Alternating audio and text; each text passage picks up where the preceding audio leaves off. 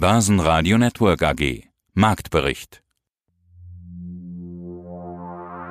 Aus den jeweiligen Studios melden sich Sebastian Leben, Peter Heinrich, Andreas Groß und Brian Morrison. Außerdem hören Sie diesmal Volker Hellmeier, Chefanalyst von Solvecon, dazu, dass er kein Verkäufer ist im Moment.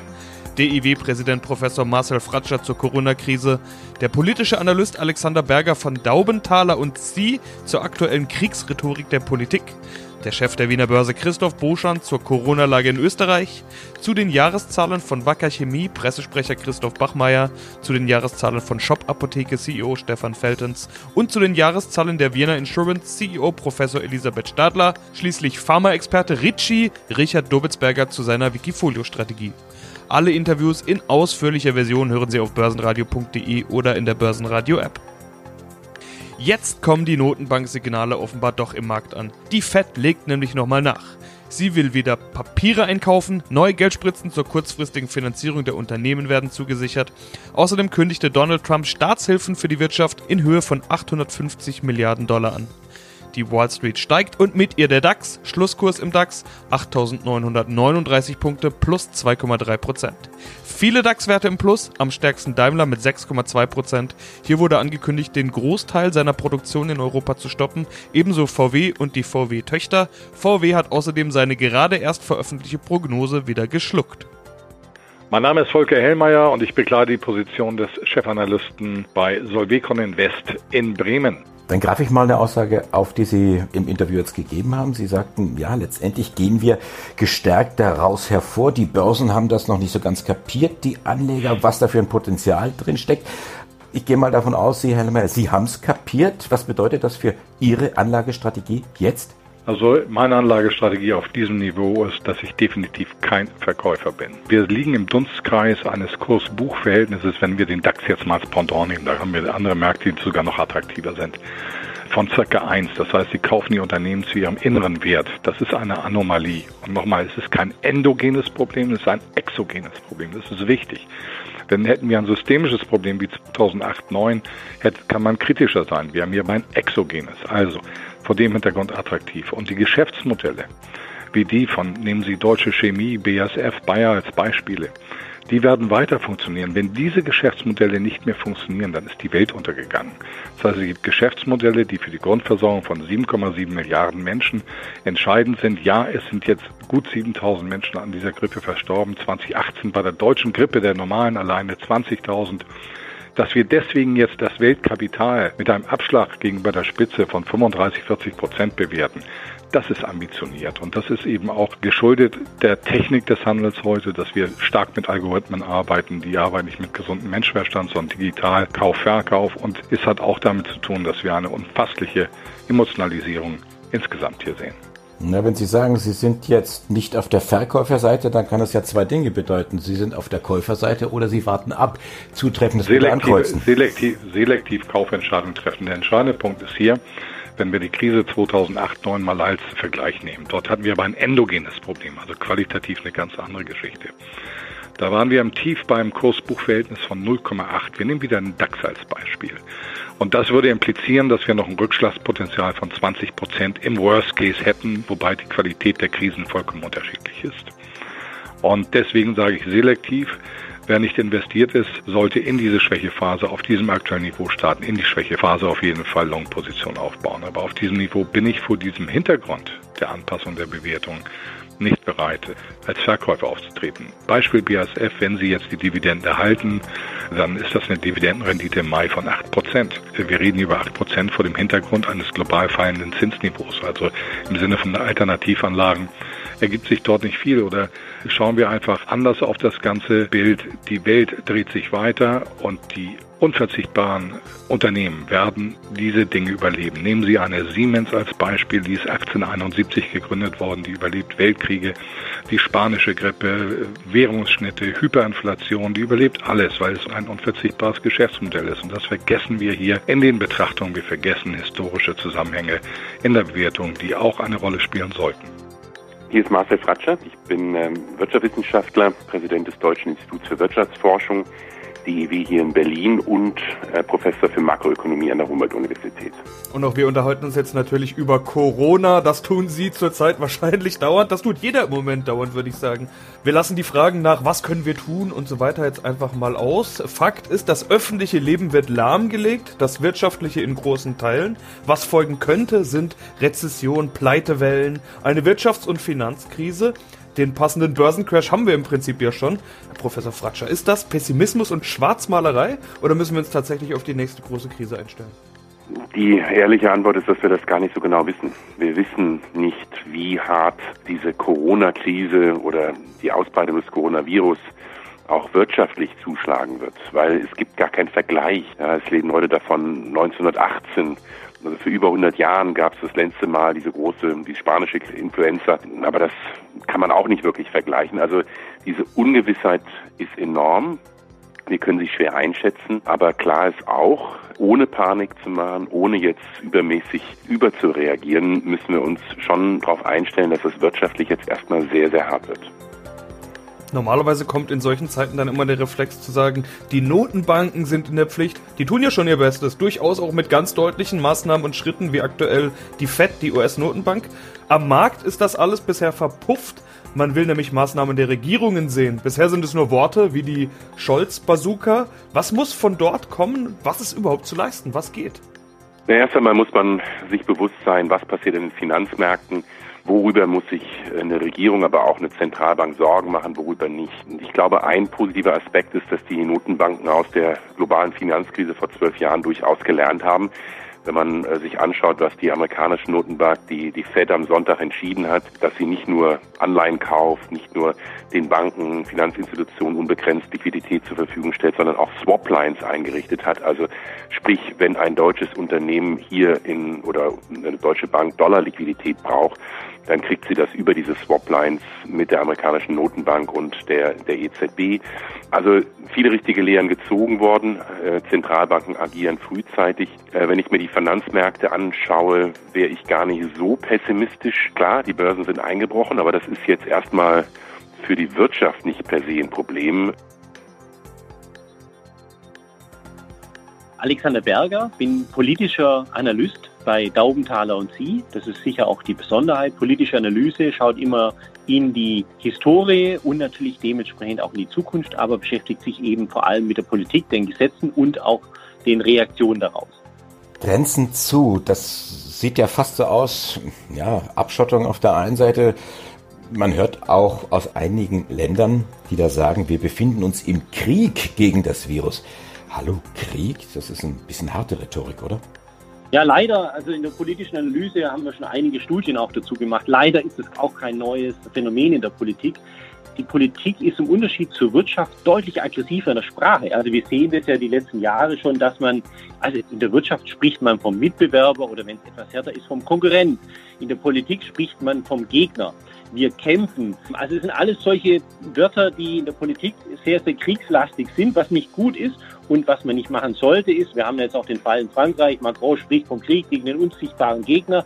Er hat es ein bisschen revidiert gegen den Virus, ja, wir sind im Viruskrieg, er hat es also ein bisschen korrigiert, aber man sollte durchaus nicht Krieg mit einer Pandemie vergleichen. Es ist beides, hat sein Fatales, sein Schlimmes, aber eine Pandemie ist kein Krieg. Und daher sollte man in der Politik niemals diese Sachen verbinden und auch nicht im Volk eben hier diese Ängste im Thema Kriegszusammenhang auch verteilen. Aber es ist leider auch ein Trend, den wir auch global sehen. Unsere, unsere Sprache der Börse, die ist ja auch durchaus blutig. Da gibt es donnernde Kanonen, da gibt es fallende Messer. Sprechen wir über die Börse. Wie sieht's denn da momentan aus? Wir fallen, wir fallen weiter, Börsen im Panikmodus, dann gibt's wieder einige Schnäppchenjäger, die versuchen einzusteigen. In welchem Zyklus, in welcher Phase befinden wir uns gerade?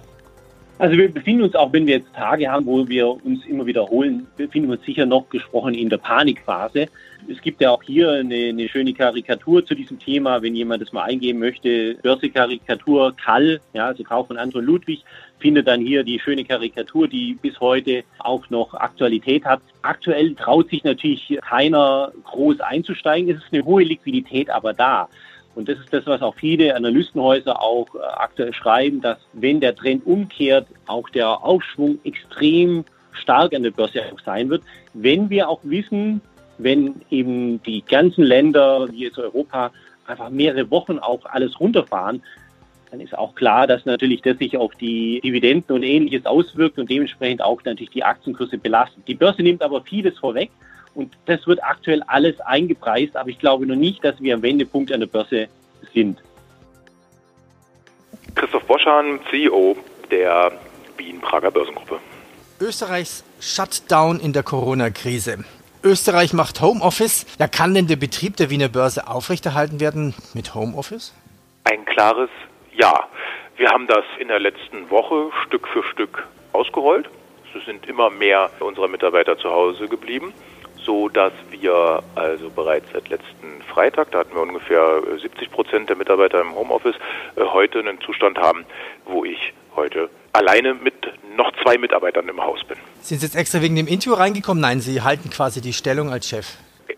Ja. Ich glaube, dass, wie Herr Scholz sich so schön ausdrückte, jemand da ist, der das Telefon abnimmt, äh, ist erstmal nicht grundsätzlich falsch. Wobei die Telefone natürlich auch umgestellt sind. Aber auch die drei noch im Haus verbliebenen Mitarbeiter übrigens, die können problemlos dann auch ihrer Tätigkeit äh, von zu Hause aus nachgehen. Kommen übrigens alle nicht mit den öffentlichen Verkehrsmitteln, sondern mit dem Fahrrad oder zu Fuß. Ja, das ist ja cool, wenn sie in der Nähe sind. Also funktioniert die Börse. Das eine ist ja die Technik, das andere die Administration. Die kann gut Homeoffice machen. Die Surfer laufen ja über Xedra, das heißt, wer passt auf die Technik auf?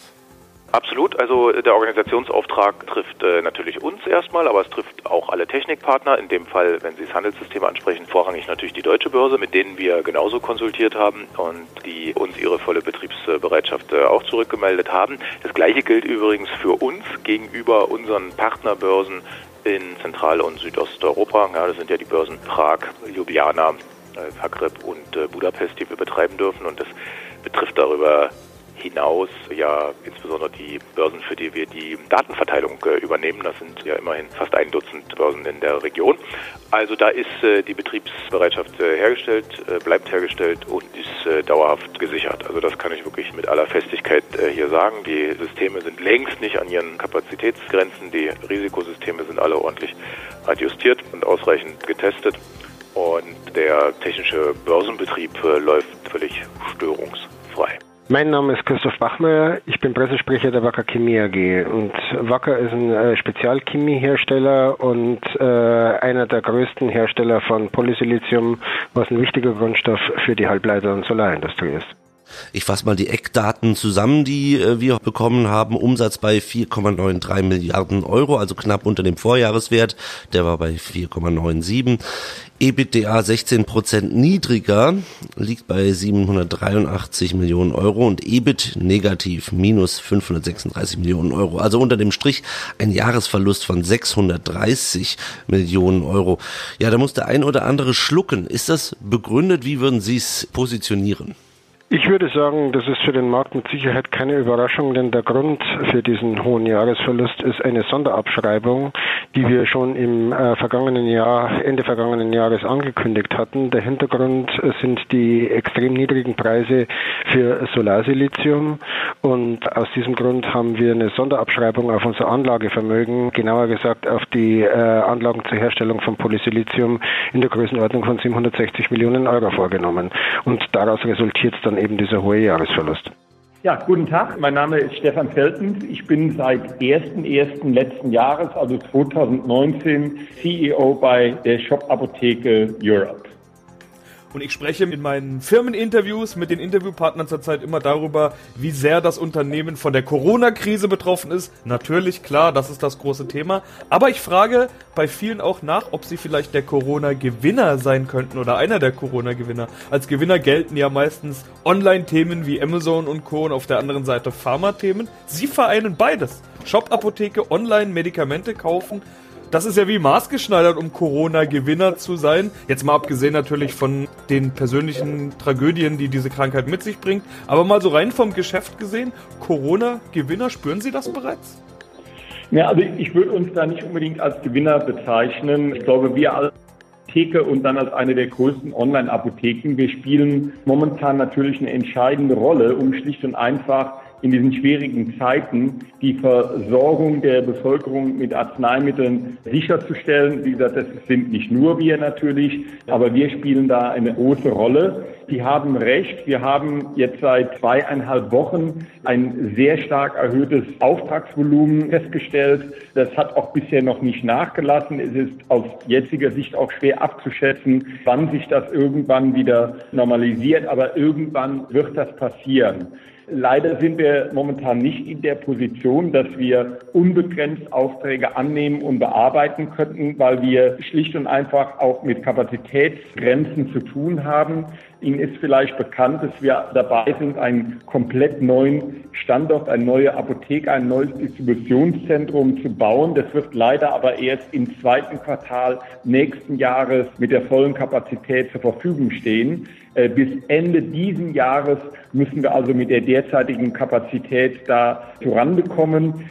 Wie gesagt, wir haben derzeit mit äh, Kapazitätsengpässen zu tun. Das heißt, wir können nicht unendlich viele Aufträge annehmen. Wir haben auch schon aktiv damit begonnen, die Aufträge auf einem handhabbaren Niveau zu halten. So haben wir zum Beispiel Tausende von nicht essentiellen, in der jetzigen Situation nicht essentiellen Produkten in unserem Webshop gestrichen. Wir haben unser Online-Marketing, also insbesondere das Search Engine Advertising mit Google, haben wir auf ein Minimum heruntergefahren. Und nochmal, weil momentan darum geht, die Versorgung der Bevölkerung mit Arzneimitteln sicherzustellen, haben wir intern eine klare Priorität gegeben für Aufträge mit verschreibungspflichtigen Arzneimitteln und kritischen nicht verschreibungspflichtigen Arzneimitteln. Wir haben wenn wir jetzt die Produktkategorien bei uns betrachten, Renner waren am Anfang natürlich Desinfektionsmittel und Schutzbekleidung, also Atemmasken oder auch Einmalhandschuhe. Die sind momentan am Markt kaum noch verfügbar. Auch wir kommen da kaum noch dran. Darüber hinaus hatten wir allerdings die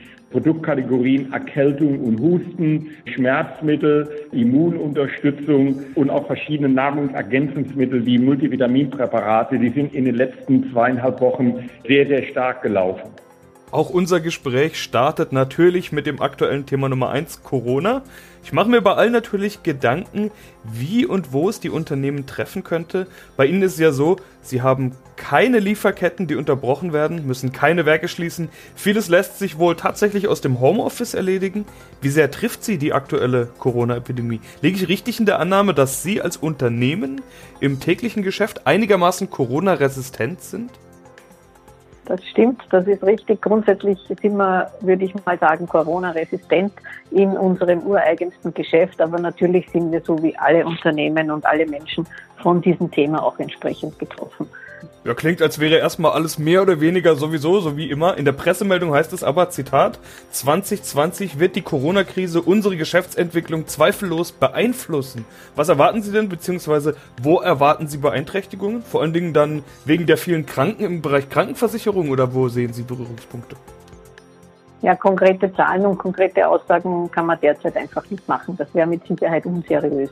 Sie sprechen die wichtigsten Punkte an. Ich meine, natürlich ist unser Geschäftsmodell von der Schadenseite her, von der Leistungsseite her nicht intensiv betroffen. Was wir aber derzeit schon merken, ist, so wie wir es aus den Medien hören, Österreich ist in einem Ruhezustand oder auf Minimalaktivität heruntergefahren und das sehen wir natürlich auch bei uns im Vertrieb. Es ist einfach so, dass die Kundenkontakte derzeit weniger sind, dass die Anfragen weniger sind und dass im Moment auch weniger Versicherungen abgeschlossen werden. Das merken wir natürlich ganz klar. Auf der anderen Seite haben wir verstärkt Anfragen und Informationen eben zum Leistungsumfang, zum Deckungsumfang und äh, was für uns, ich würde sagen, die größten Auswirkungen hat, ist sicher die Entwicklung am Aktienmarkt und am Zinsmarkt, die wir im Moment natürlich sehr genau beobachten und wo wir ja täglich große Veränderungen erleben.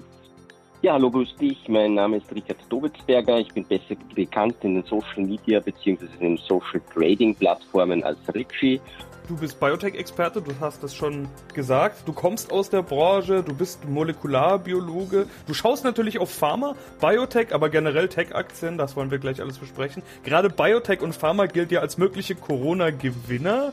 Gilead oder Gilead ist ja das berühmteste Beispiel. Bei dir natürlich mit dabei. Suchst du denn gerade die Corona-Gewinner, beziehungsweise gehst du der Frage nach, wer hat das erste Medikament oder die erste Impfung? Stärkster Wert? BioNTech? 11% gewichtet, 35% plus im Portfolio. Die sind ja auch so ein Kandidat, die unter Umständen den ersten Impfstoff bringen könnten, muss man ja sagen. Ist ja bisher alles Spekulation.